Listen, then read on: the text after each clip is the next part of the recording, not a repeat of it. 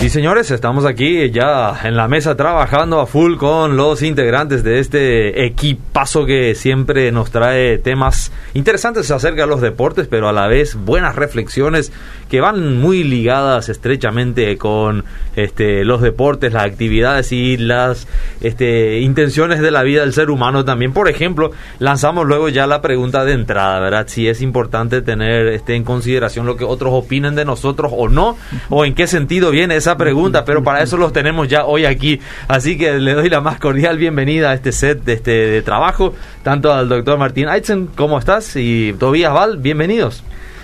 Buenos días, Edgar. Bueno, eh, creo que hoy, especialmente los amantes del deporte, tratamos lo mejor, ¿verdad? De, Sí, de- sí, sí. de No, estar no, bien. Exactamente. No, podemos pasar directamente Pero- a la reflexión si quieres, no sé. No, no sería justo porque No, todavía se preparó, ¿verdad? Ok, está bien. Con mucho material y, y espero que sea otro material aparte de lo que nos ocupó ayer, ¿verdad? Está bien. Y bueno, Sí. para eso lo tenemos aquí. Y sí, lo que sufrimos ayer, ¿eh? Sí, Eh, todito creo que esperábamos un mejor partido después de venir de perder 2 a 0 en Ecuador. Ujú. De por lo menos lavarnos un poco la cara. Bueno, se empató por lo menos un punto, podemos decir, desde el 97 que venimos perdiendo con Colombia acá en casa. Ya. Eh, o sea, si miramos desde esa perspectiva, por fin por lo menos se rescató un punto contra Colombia acá Mm. en el Defensores, pero eh, bueno, el partido no fue para nada atractivo, para nada bueno para Paraguay. No fue convincente, Eh, diría. ahí ¿eh? está, sí, no, no fue convincente, o sea, parecía que jugábamos de visitante en nuestra propia casa. Mm. Y lo, fue lo lindo de que por primera vez pudieron volver otra vez las, eh, la hinchada, o sea, hinchada, tuvimos, tuvimos gente en el estadio, casi 7 mil personas, así Mira. que creo que fue muy, muy bueno de volver a tener, o sea, que haya gente presencial, digámosle otra vez ahí Yo en el estadio. yo sí. me preguntaba si lo que se oía en el audio era meramente una grabación de algún partido anterior, pero después me, me confirmaron de que era gente realmente ahí. O sea, ya Sí. se sintió, aunque sean 7000 nada más, pero ya se hizo Se sentir hizo- la hinchada. Sí, sí, ya se hizo sentir. Y también en Ecuador ya, o sea, el primer partido, todos los partidos de esta eh, de este combo eh, se están jugando con, con hinchada, ¿verdad? O sea, con, con gente en el estadio. Y bueno, eh, nos toca ahora Venezuela. El jueves, eh, recordemos que se tuvo que cancelar eh, un, un combo de dos partidos que ahora se están recuperando. eh, entonces por eso hay tres partidos en el combo donde normalmente siempre hay dos nomás. Así que a Paraguay le toca otra vez Venezuela, que fue creo que el primero o el segundo partido que, de- que se tuvo en el cuando empezaron las eliminatorias. Eh, aquella vez con una victoria 1 a 0 y vamos, ojalá que eso se repita ahora Nah. este, Ya- este jueves. Y hasta ahora la única victoria que tenemos. Hasta ahora la única victoria que tenemos, un montón de empates y algunas derrotas, pero no, no levantamos vuelo Mm. en un combo de eliminatorias donde los otros equipos tampoco no levantan vuelo, donde sería bueno por lo menos empezar a sumar a tres para por, por lo menos alejarse del pelotón, Mm. Pero lastimosamente no, no pasa y veamos, veamos cómo, eh, cómo sigue eso. Quizás la nota eh, mundial dio Brasil y Argentina. Brasil y ayer. Argentina, definitivamente. Todo el mundo estaba viendo eso, se hizo en un horario donde también la, los de Europa y todos podían ver y bueno, después de cinco minutos entran eh, el Ministerio de Salud, eh, la Vigilancia de Salud de Brasil y pide de sacarle a los cuatro argentinos que juegan en Inglaterra, porque. Brasil tiene eh, algunas restricciones de que los que vienen de Inglaterra tienen que de- eh, tener por lo menos 10 o 14 días de, De eh, cuarentena. de cuarentena. Entonces, bueno, sí o sí los deportistas tienen, eh, se manejan en burbujas, es un poco diferente ahí con ellos, pero la Junta de Vigilancia no quiso saber nada, interrumpió el, el partido, en pleno partido, eh, y bueno, ahí se suspendió el, el partido Brasil-Argentina. Increíble, Increíble, ¿verdad? Como algo así pasa porque tampoco no eran ni acreditados. O sea, Mm. uno se pregunta cómo y quién le dejó entrar. Mm. ¿verdad? O sea, y todo este bochorno mundial, eh, la prensa lo está llamando deja muchas dudas y muchas preguntas abiertas a ver cómo, cómo termina eso. Lo que sí, el partido terminó 0 a 0, suspendido después de 5 minutos Mira. y no se jugó. Vamos a ver qué sigue. Pero le mantiene a Brasil todavía con 21 puntos, bien arriba. Por lo menos en puntaje no le afecta mucho a No, Brasil, para nada. Argentina tampoco, que está con 15. Eh, después le siguen Ecuador con 13, Uruguay con 12, Colombia con 10. Eh, hasta ahora estos son los que se clasifican. O sea. Colombia el último que, que se iría a repechaje. Y Paraguay es sexto con 8 puntos. Por ahora no estamos dentro. Así que eh, es la triste noticia por ahora. Mm. La triste realidad que por ahora no estamos dentro del Mundial que se va a jugar en Qatar Mm. en el año 2022.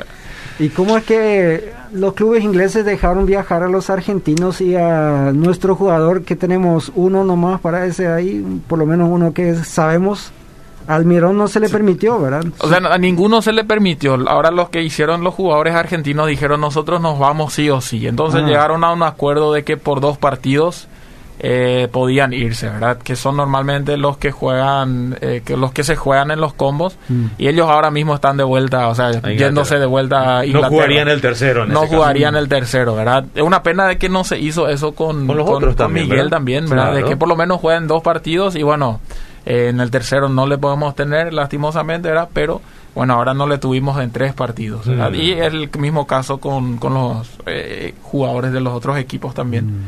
Pero eh, los argentinos fueron los únicos rebeldes, eh, por así decirlo, que dijeron nosotros no vamos, cueste lo que cueste y, y vinieron, ¿verdad? Pero ya se están yendo otra vez. Pero este fin de semana a nivel mundial se establecieron dos récords interesantes. ¿verdad? ver. Eh, uno, Italia, que empató su partido contra, contra Suiza y con eso rompió un récord mundial de 36 partidos sin perder. Mira. Eh, hasta ahora el récord tenían Brasil y España con 35. Lo superó Italia ahora, así que eh, entonces ahora están de festejo de 36 partidos. Sin, son, son varios años que no vienen perdiendo más de mil días. Mm. Bueno, ahí para aquellos que son fieles oyentes del programa, entonces tengo que corregir mi número de la vez pasada. ¿De la vez porque- anterior? Ok. Porque Tobías ahí me dijo, según sus datos, no había ninguna selección que había ganado más de 50 partidos, como yo dije, la de Hungría. Estoy bastante seguro que lo leí en uno de los libros que tengo en casa, pero eso tengo que revisar y tengo que cor- corregir entonces.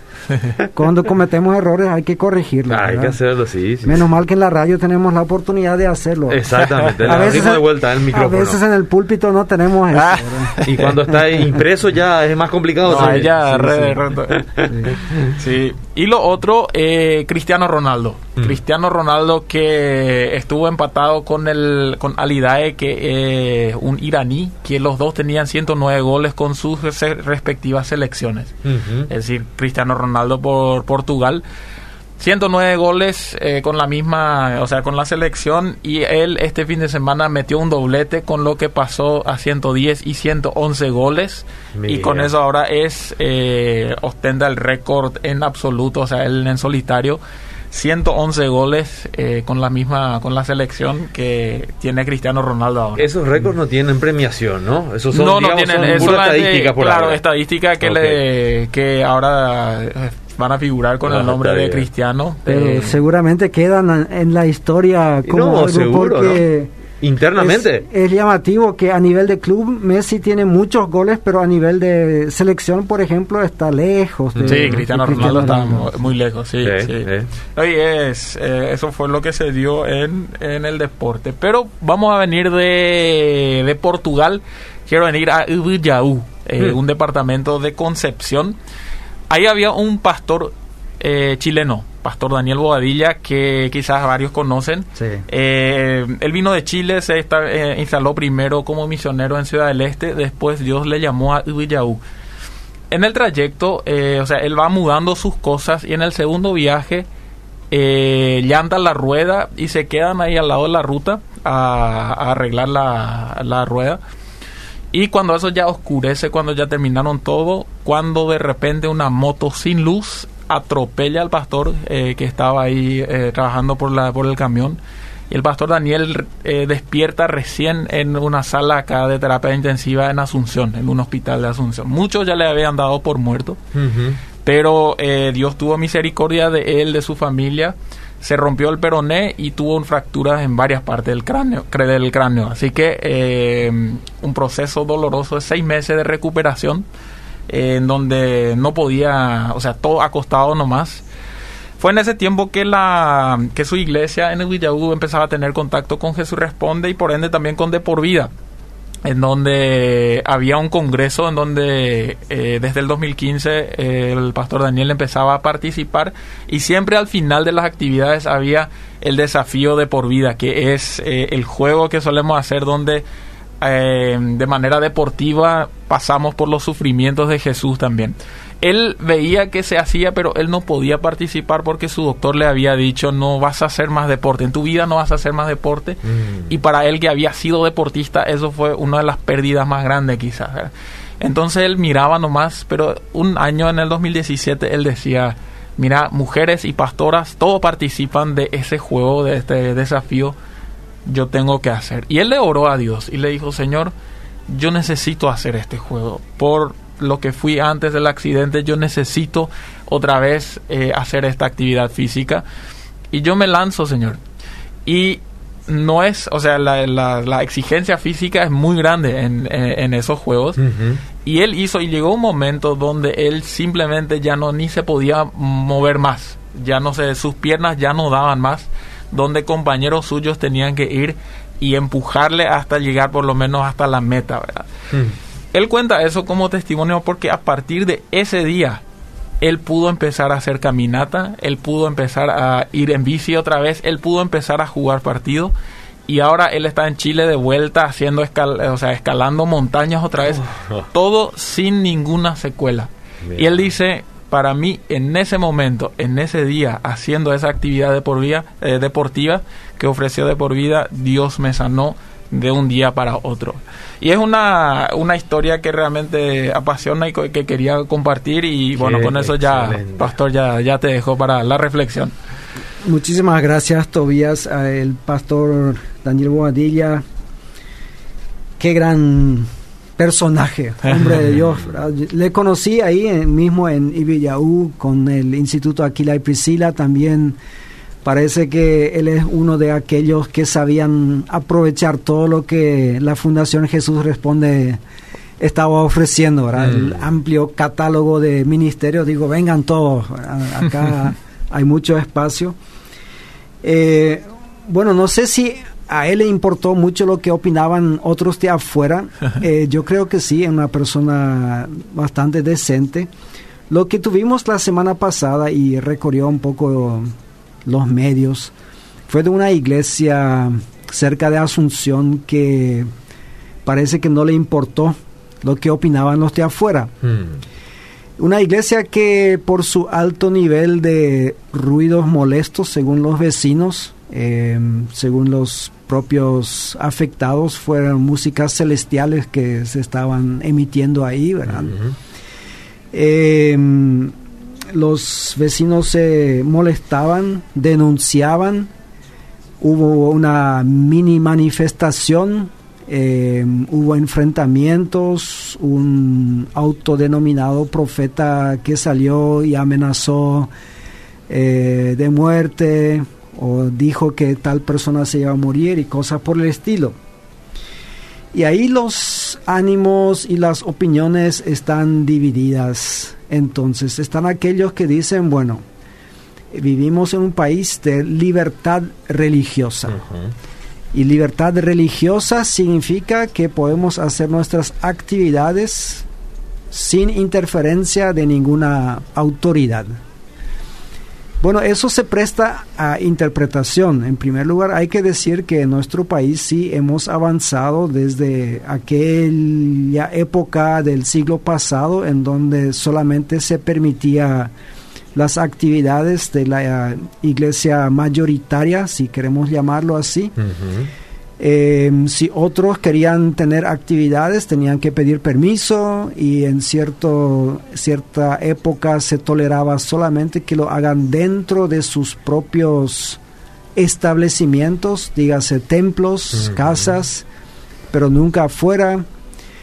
Y eso llegó a tal punto de el siguiente paso se llama tolerancia religiosa a que se toleraban las actividades de las iglesias evangélicas protestantes y después ya en la Constitución Nacional ya está el término de libertad religiosa.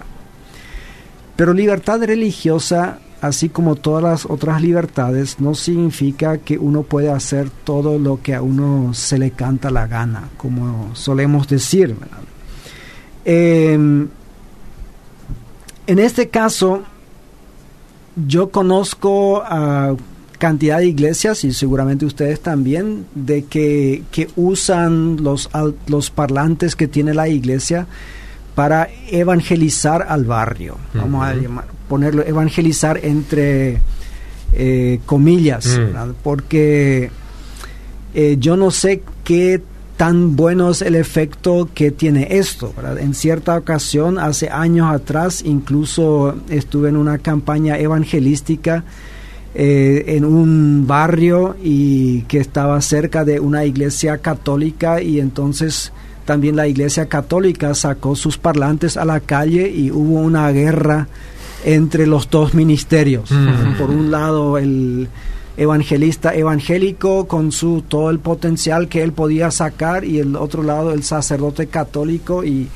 yo me paré en medio de, de estos parlantes ahí eh, que era ensordecedor. Y yo dije bueno si yo fuese uno de los vecinos no me iría a ninguno, de, los dos, porque esto era bastante indigno desde mi punto de vista de observación. Ahora en el en la Biblia nos dice en Hechos capítulo 2 versículo 47 donde se habla de este primer grupo de cristianos en Jerusalén eh, dice una cantidad de características y al final dice alabando a Dios y teniendo favor con todo el pueblo. Hmm. Eh, y el Señor añadía cada día a la iglesia los que habían de ser salvos. Este, quizá la parte que más nos gusta a los pastores, aunque da un poco la sensación de que, bueno, nosotros predicamos y el Señor añade todos los días. Pero ¿por qué es importante esto de que teniendo favor con todo el pueblo? Más adelante dice en Hechos también que el pueblo los tenía en alta estima, pero al mismo tiempo tenían miedo de juntarse con ellos por miedo a las autoridades, pero le tenían en alta estima a los cristianos. Y esto no fue solamente casualidad cuando el apóstol Pablo le escribe a Timoteo y le da una cantidad de características que si contamos bien son 16 características que debe tener un obispo, o sea, una persona, un líder de iglesia Ahí dice, al final también es necesario que tenga buen testimonio de los de afuera. También, sí. Para que no caiga en descrédito y en lazo del diablo. Muchas veces me pregunté, nosotros cuando buscamos pastor en la iglesia, eh, casi siempre si el pastor viene de afuera, de otra iglesia, entonces nosotros sacamos referencias de ahí, preguntamos a la otra iglesia, pedimos quizás a la denominación su referencia, preguntamos a hermanos que le conocen, pero pocas veces o nunca vamos al almacenero del barrio en donde él tiene su libreta a preguntar si paga puntualmente no solemos consultar a Inforcom, si el pastor está ahí o algunos de los vecinos que viven al lado del pastor. O sea, parece que esto no nos interesa, pero Pablo dice, eso tiene que interesarnos. Y yo me hice la pregunta, ¿por qué es tan importante lo que opinan los de afuera? O sea, total, como dice algunos de esos son paganos, ¿verdad? O sea, que nos importa a nosotros lo que ellos opinan están fuera del reino. De, exactamente, de la iglesia. Nosotros hacemos la iglesia. Bueno, según la Biblia, o sea, yo creo que es importante porque la iglesia existe para alcanzar el mundo. La iglesia es la única institución humana, lo he dicho, lo repito, que no existe para sus propios socios, para sus propios miembros. Todos los otros, todas las otras instituciones, colegios, eh, clubes, llámese lo que sea, es cooperativas está hecho para los propios socios. La iglesia fue hecha para aquellos que aún no son socios. O sea, para la gente que está, queremos, no sé si usar el término, en el mundo. Entonces, si la iglesia tiene un mal testimonio en el mundo, ¿de qué manera va a atraer a la gente a la iglesia? O sea, es, un, sería bastante paradójico si yo me comporto de una manera que a todos los vecinos les enoja. Bueno, ¿de qué manera le voy a invitar a formar parte de la iglesia? Y ahí podemos decir que la música es una de las cosas, quizás la que más se resalta, porque interesantemente casi todas las iglesias que yo conozco tienen buenos equipos de sonido. Sí. Y ahí es, si el sonidista, especialmente si es un joven, él dice, ¿para qué voy a poner en 50 si tienes 100? Exacto. O sea, ¿para qué tenemos un equipo de tantos vatios eh, si es solamente para escuchar suavecito? Entonces, ahí sábado de tarde, ya mientras los jóvenes juegan fútbol o están en alguna actividad, ya a full se abren las ventanas del templo porque a veces el pastor no permite que se quite, entonces bueno, de ahí hay que mandar tan fuerte que se pueda escuchar en el partido y, y todo el barrio tiene que escucharlo. Y, y, sinceramente hay gente muy honesta en eso, piensa que son de bendición para el barrio, o sea, no, no, no lo hacen para molestar. No. Porque sinceramente, como a ellos les gusta esa música, ellos piensan, bueno, eso le va a hacer bien a los vecinos en vez de escuchar su cachaca, eh, su reggaetón, lo que sea, que escuche música cristiana. Mm. Eh, sin consultar si a la si los vecinos también lo interpretan así, Mm. si para ellos es una bendición o no, y en muchos casos ellos vienen y quieren descansar y quieren no escuchar nada, quizás. Puede ser que estén a los otros que sí quieren escuchar música fuerte.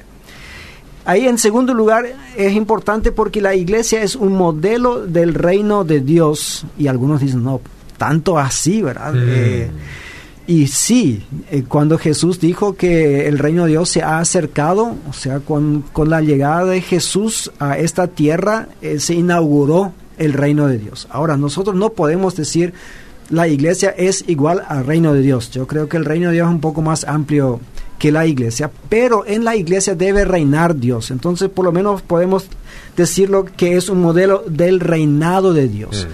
Entonces, el mundo al observar a la iglesia debería decir, así vive la gente cuyo rey es Dios, o sea, que están bajo el gobierno de Dios. Esto dicho sea de paso, siempre fue la intención en el Antiguo Testamento, cuando Dios estaba, había, eh, podemos decir, creado o llamado al pueblo de Israel, siendo su propio pueblo, Él siempre les dijo, ustedes van a ser un pueblo que todos los otros pueblos pueden mirar y ver cómo vive el pueblo de Dios. Mm. Y los otros van a tenerles envidia y van a decir, así yo quiero vivir, yo Mm. quisiera formar parte de este pueblo. Lastimosamente el pueblo de Israel pocas veces cumplió esta, esta misión. Ahora la iglesia debería hacer esto. Y eso es lo que nosotros vemos en Hechos capítulo 2. O sea, ellos compartían con los necesitados, ellos... eh, sí, estaban, eh, los unos le amaban a los otros y eso era algo muy notorio, especialmente, o sea, en este momento estaban en un mundo hebreo, pero más adelante en el mundo griego, donde no existían estos conceptos de amor al prójimo, de misericordia con los necesitados, con aquellos que tienen enfermedades y Mm. otras cosas, los cristianos eran la gran novedad ahí. Ahora yo me pregunto y te pregunto a, a ti, estimado oyente, ¿en qué nos diferenciamos nosotros de la gente que no conoce a Jesús? Sí. Personalmente como vecinos, pero también en la iglesia. Los vecinos saben de que somos siervos del Altísimo o nosotros quemamos la basura también como el resto y en- Mm. infectamos ahí el barrio o ponemos nuestra música o estacionamos frente a la entrada del vecino o de los otros como el resto lo hace o tiramos nuestra basura eh, de los del auto cuando viajamos. ¿Cuál, cuál es la diferencia claro nosotros siempre decimos la diferencia está en el corazón. Yo tengo a Cristo en el corazón. Pero y es cierto pero cómo lo va a ver el prójimo de que tienes a Cristo en tu corazón Claro. Y ahí nosotros necesitamos hacer algo bien concreto para que la gente realmente son diferentes, no solamente hablan diferente, son diferentes. Y en tercer lugar, y este es un término de que, que no viene de, de, de, la boca de un pastor, sino de un periodista, la iglesia es la reserva moral del mundo. Hmm. O sea, eh, también otra vez entre comillas, ¿verdad? pero este periodista sinceramente lo dijo. Eh, si la iglesia ya se asemeja al mundo, bueno, ¿quién nos va a decir a dónde tenemos que irnos? Hmm. ¿Cómo tenemos que vivir? Incluso recuerdo un, un periodista bastante eh, conocido, ateo además, le llamó la atención a la iglesia en Europa. Dice, ustedes todo el tiempo tratan de ser como nosotros, como el mm. mundo. O sea, todo lo que era antes pecado, ahora dicen, no, está bien. Lo adoptan. Eh, lo adoptan porque ustedes quieren acercarse a nosotros. Están muy equivocados. Mm. Nosotros necesitamos que la iglesia mantenga bien claro qué es lo qué está bien y qué está mal. Puede ser que nosotros no estemos de acuerdo, pero ustedes tienen la obligación como iglesia de marcar la pauta. Y yo dije, mira un poco que, que un periodista no cristiano, sea declarado ateo, reclame esto a la iglesia, eso ya mm. es bastante fuerte. Eh, yo viví un año, tuve la oportunidad de vivir frente a una parroquia católica en este caso. Y todas las los domingos de mañana, temprano, en sus altoparlantes sacaban las músicas. Lindas músicas, ven con nosotros a caminar Santa María, ven y otras lindas músicas, pero a las seis y media de la mañana. Mm, es difícil de apreciar a esa hora todavía. ¿eh? es difícil. Eh, entonces yo dije, em, las melodías son lindas, el texto también, bueno, podemos discutir teológicamente, lo, eh, pero a esta hora, a mí, sinceramente, lo que más disfrutaría es el silencio o por ahí el canto de las aves, que había algunos pajaritos por ahí también. Y yo estuve pensando en este pasaje de Proverbios 27, 14, donde dice, a quien de madrugada bendice en alta voz a su amigo, por maldición se le contará. por más amigo que sea. Entonces, em, a todos los pastores que con tan buen corazón ponen la música fuerte, eh, yo les quiero decir, queridos pastores, queridos consiervos, los jóvenes, pensemos en el barrio y pensemos de qué manera realmente vamos a ser de bendición para ellos. Un saludo, como dice acá, aunque es el mejor saludo y todo, ¿verdad? Una, una bendición, pero a esta hora eh, no viene bien. Así que sí a los cristianos, para responder la pregunta, nos tiene que importar lo que opinan los de afuera. Los de afuera. No porque tengan algún gobierno sobre la iglesia, sino solamente porque nosotros somos diferentes a otros. Los, la gente que no tiene a Cristo en su corazón dice, a mí no me importa nada lo que otros piensan, porque tienen, están centrados en sí mismos. Pero una vez que nosotros no estamos sentados en la silla de nuestro corazón, sino ahí está sentado Cristo, entonces él dice, sí te importa lo que otros piensan de ti, porque a mí me importa lo que otros piensan de mi iglesia aquí en este mundo. Así que, estimados consiervos, estimados hermanos, hermanas, todos aquellos que se llaman cristianos aquí entre la gran audiencia, yo sé también que hay otros que escuchan, que a quienes también queremos bendecir, seamos de ejemplo en nuestras casas y en nuestros templos para que el mundo pueda conocer cómo vive la gente que está bajo el gobierno de Dios, el Dios del cielo. Excelente. Gracias, doctor Martín. Así que la próxima referencia se la pediremos a tu vecino. Que Dios te bendiga.